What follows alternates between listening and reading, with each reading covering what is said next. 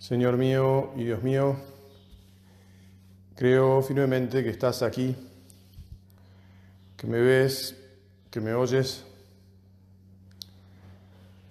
Te adoro con profunda reverencia. Te pido perdón de mis pecados y gracia para hacer con fruto este rato de oración. Madre mía Inmaculada, San José, mi Padre y Señor, Ángel de mi guarda, intercedan por mí. Anoche, después del examen, me quedaba ir a ver a la Virgen de, las Rocas, esa Virgen que está ahí debajo del techito, a donde tanta gente va. Por suerte, no sé cómo apareció Rubén y me ofreció llevarme en el cuatriciclo, así que ahí fuimos a rezar en la oscuridad.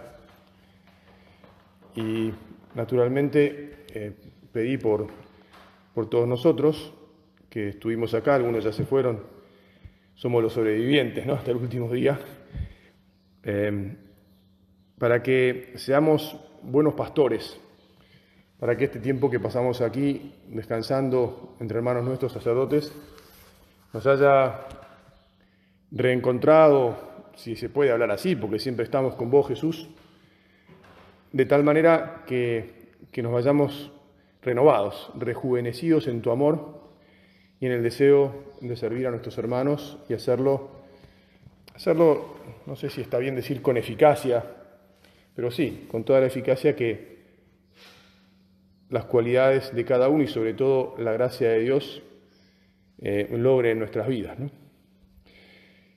Te decía que, bueno, el tema de la meditación es el buen pastor. Me da me da bastante cosita, como se dice, predicar sobre el buen pastor. Ustedes podrían predicarme a mí mucho mejor, ¿no? Pero bueno, me tocó. El buen pastor es siempre Jesús. Jesús, vos sos el buen pastor. Por eso te volvemos a pedir, al considerar esto que no es simplemente un tema, que, que nos identifiquemos cada vez más con vos. Lo mejor que podamos. Ser vos. Ser vos. Sabemos que el, Sermón del Buen Pastor, el capítulo décimo de San Juan, como otras tantas palabras de Jesús, suscitó gran ruptura entre las gentes, algunos que se ponían decididamente a favor y otros que entendiendo que, que se asemejaba o que pretendía ser el Mesías con, sus, con muchas de sus palabras, porque el pastor, el buen pastor era claramente un título mesiánico, no sé si decir por excelencia, pero entonces pensaba que podíamos meditar en tres, tres temas. Primero, comentar lo que Jesús dice en ese sermón sobre cómo es el buen pastor. Después, buscar en alguna otra parte del Evangelio, hay muchísimas, elegir alguna para eh, encontrar alguna característica más sobre el buen pastor. Y después pensar en algún ejemplo de buen pastor que a nosotros nos mueva también, eh, más cercano que Jesús, no vamos a encontrar a nadie, pero bueno, también a veces nos puede servir algún hermano nuestro o algún padre, algún pastor que, que nos diga, bueno, me llama. Bueno, entonces, en el capítulo décimo dice, escribe San Juan, les aseguro que el que no entra por la puerta en el corral de las ovejas, sino que salta por otro lado, es un ladrón y un asaltante. El que entra por la puerta es el pastor de las ovejas. El guardián le abre y las ovejas escuchan su voz. El pastor entra por la puerta. Bueno, lo primero que a mí me, llamó la atención de vuelta al, volver a leer este, estas palabras del Evangelio fue que Jesús empieza con un contraste empieza diciendo lo que no es el buen pastor, ¿no? O sea, el que no entra por la puerta, eh, el que va por el otro lado. El que entra por la puerta, en cambio, es el que es leal. O sea, el pastor es necesariamente leal, porque no tiene nada que ocultar. El que va por otro lado, el que es arrevesado en su funcionamiento, el que está, digamos así, como dudando de, incluso de las ovejas, ¿por qué tendría que dudar de las ovejas? No? Pero el que está como queriendo sorprenderlas o vigilarlas, o, tomarles, no sé, el pulso, el examen, a ver si están eh, comportándose bien. Ese no es el buen pastor. El buen pastor es Jesús que siempre confía en nosotros, que somos sus ovejas, y nosotros tenemos que confiar en nuestra gente, plenamente. Por lo tanto, esto que dice es muy interesante, ¿no? Entra por la puerta. El que entra por la puerta es el pastor de las ovejas. ¿Qué confianza tenía San José María en sus hijos? ¿Te acordás que decía que confiaba más en sus hijos que mil notarios unánimes sobre, contestes unánimes sobre cualquier cosa que dijeran? Gracias, Jesús, por habernos dado un pastor en esta familia sobrenatural de la obra que nos enseñó con tanta claridad este proceder. Y además, eso también significa que el pastor siempre quiere el bien de las ovejas, que las protege en lo buenas que son, que no duda de ellas y que en todo caso, si tiene que decirles algo, se lo va a decir de frente, entrando por la puerta. Y con mucho, esto ya no lo dice aquí, pero es obvio que se lo va a decir con mucho cariño. El que llama a las suyas por su nombre y las hace salir. Cuando las ha sacado a todas, va delante de ellas. Y las ovejas lo siguen porque conocen su voz. Nunca seguirán a un extraño, sino que huirán de él porque no conocen su voz. El conocimiento de las ovejas es característica clave del pastor. Jesús te pedimos que nos ayudes a conocer a nuestra gente que sepamos conocerla en general, en las características que tiene el pueblo al que servimos, el pueblo argentino, el pueblo paraguayo, incluso el pueblo de la ciudad y, de la, y del barrio en donde estamos, esas personas que vienen, que también Jesús nos haga conocer a las personas que no vienen, pero que son ovejas de ese otro redil, digamos, que, que tiene que incorporarse, parafraseando, ¿no? lo que más adelante va a decir Jesús también y que después a las que ya conocemos porque, porque sí, porque están con nosotros, porque son de las que ya entraron en el redil, que las conozcamos muy bien, que nos acerquemos a ellas y les tengamos paciencia, no solo para aprender sus nombres, ¿no? para llamarlas por su nombre, incluso me atrevería a decirte con San José María por su nominiolo, ¿no? por, su, por su apelativo cariñoso, siempre con mucho respeto y con la distancia oportuna. Ya sabemos que las familiaridades excesivas hoy en día este, pueden ser un boomerang, ¿no? Pero, pero sí con cariño, siempre tratándolas una a una, con, con mucho cuidado, ¿no? Incluso, ¿por qué? Porque necesitamos dialogar con cada oveja. Tenemos que saber hacer silencio para que nuestras ovejas hablen, tenemos que saber contarles nuestras cosas para que ellas se sientan animadas a contarnos las suyas.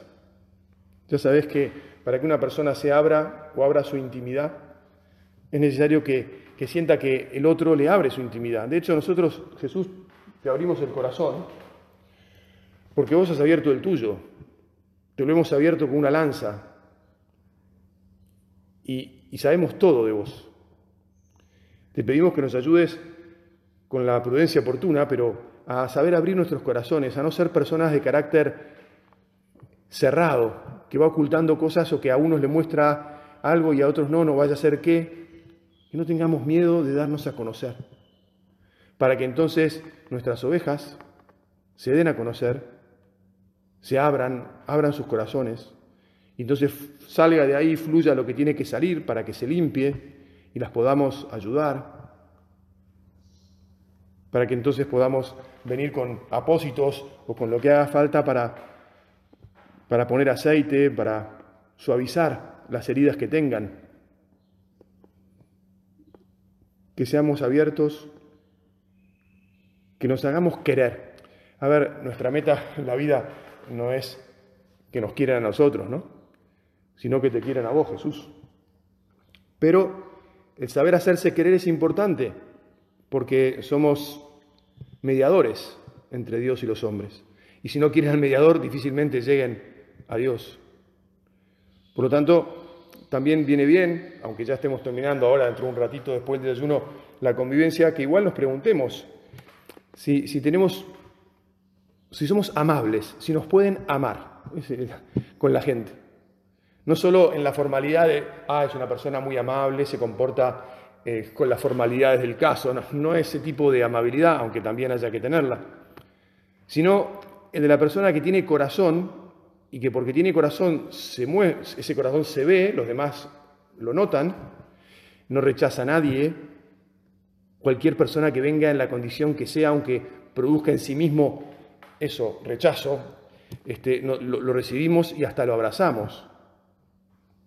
¿Te acordás a nuestro padre, ese hombre que en el tranvía este, se veía que era un, revolucionario, un contrario a, todo lo que fuera católico y estaba en un obrero, todo venía de, la obra manchado de polvo, de blanco, de todo, y le, fregaba la, sotana negra a, San José María, ¿no? creo que en el tranvía. Y, entonces le dijo, bueno, vamos a terminar con este trabajo y le dio un abrazo, le dio un abrazo. Bueno, que nos hagamos querer, que no rechacemos a la gente. Por supuesto, hay que aclarar, digo, por las dudas, el abrazo no fue irónico, fue un abrazo de, te quiero, quiero, quiero que, me gustaría que te conviertas, me gustaría que cambies, no, no tengo nada que reprocharte, tranquilo, te comprendo que estés enojado, por algún motivo estarás enojado con la iglesia y por lo tanto yo represento a la iglesia conmigo, no, hay problema. O sea, bueno, ya sabemos que muchas veces una parte de, del ser queribles es bancarnos malos tratos, bueno, como Jesús. ¿Por qué Jesús es tan querible? Porque lo maltratamos nosotros, perdón Señor, con nuestros pecados, porque sufriste todo por nosotros y así todos seguiste abriendo los brazos de par en par para entregar tu vida por cada uno. Bueno, y si nos hacemos querer, podremos ir delante de las ovejas para que ellas nos sigan. Va delante de ellas y las ovejas lo siguen porque conocen su voz. Porque eh, hasta el timbre de nuestra voz las anima Preguntémonos cómo predicamos y cómo le hablamos a las personas y si lo hacemos siempre de manera tal que las contengamos, que se sientan comprendidas, protegidas, defendidas por nosotros. Señor, que nunca le levantemos la voz a ninguna de nuestras ovejas, desde luego mucho menos a nuestros colaboradores que tengamos mucha paciencia.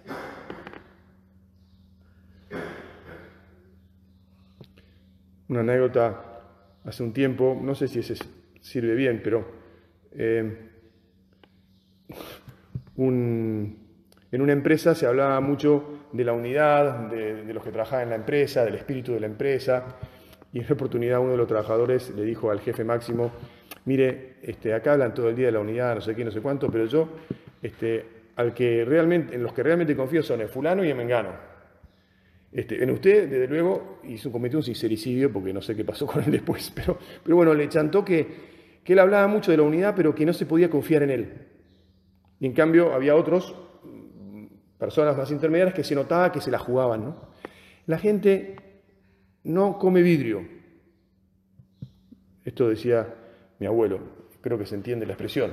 O sea, la gente no es, no es boba, se da cuenta de todo y sabe cuando nosotros hablamos y, vamos por delante y nos la jugamos en serio por ellos, o sabe cuando algunas cosas que decimos no, después resulta que termina yendo otro a, a parirla, digamos. Bueno, no sé si sirve mucho, pero que, que, que nuestros pueblos sepan que vamos por delante y que mm, transpiramos la camiseta el primero de todos, ¿no?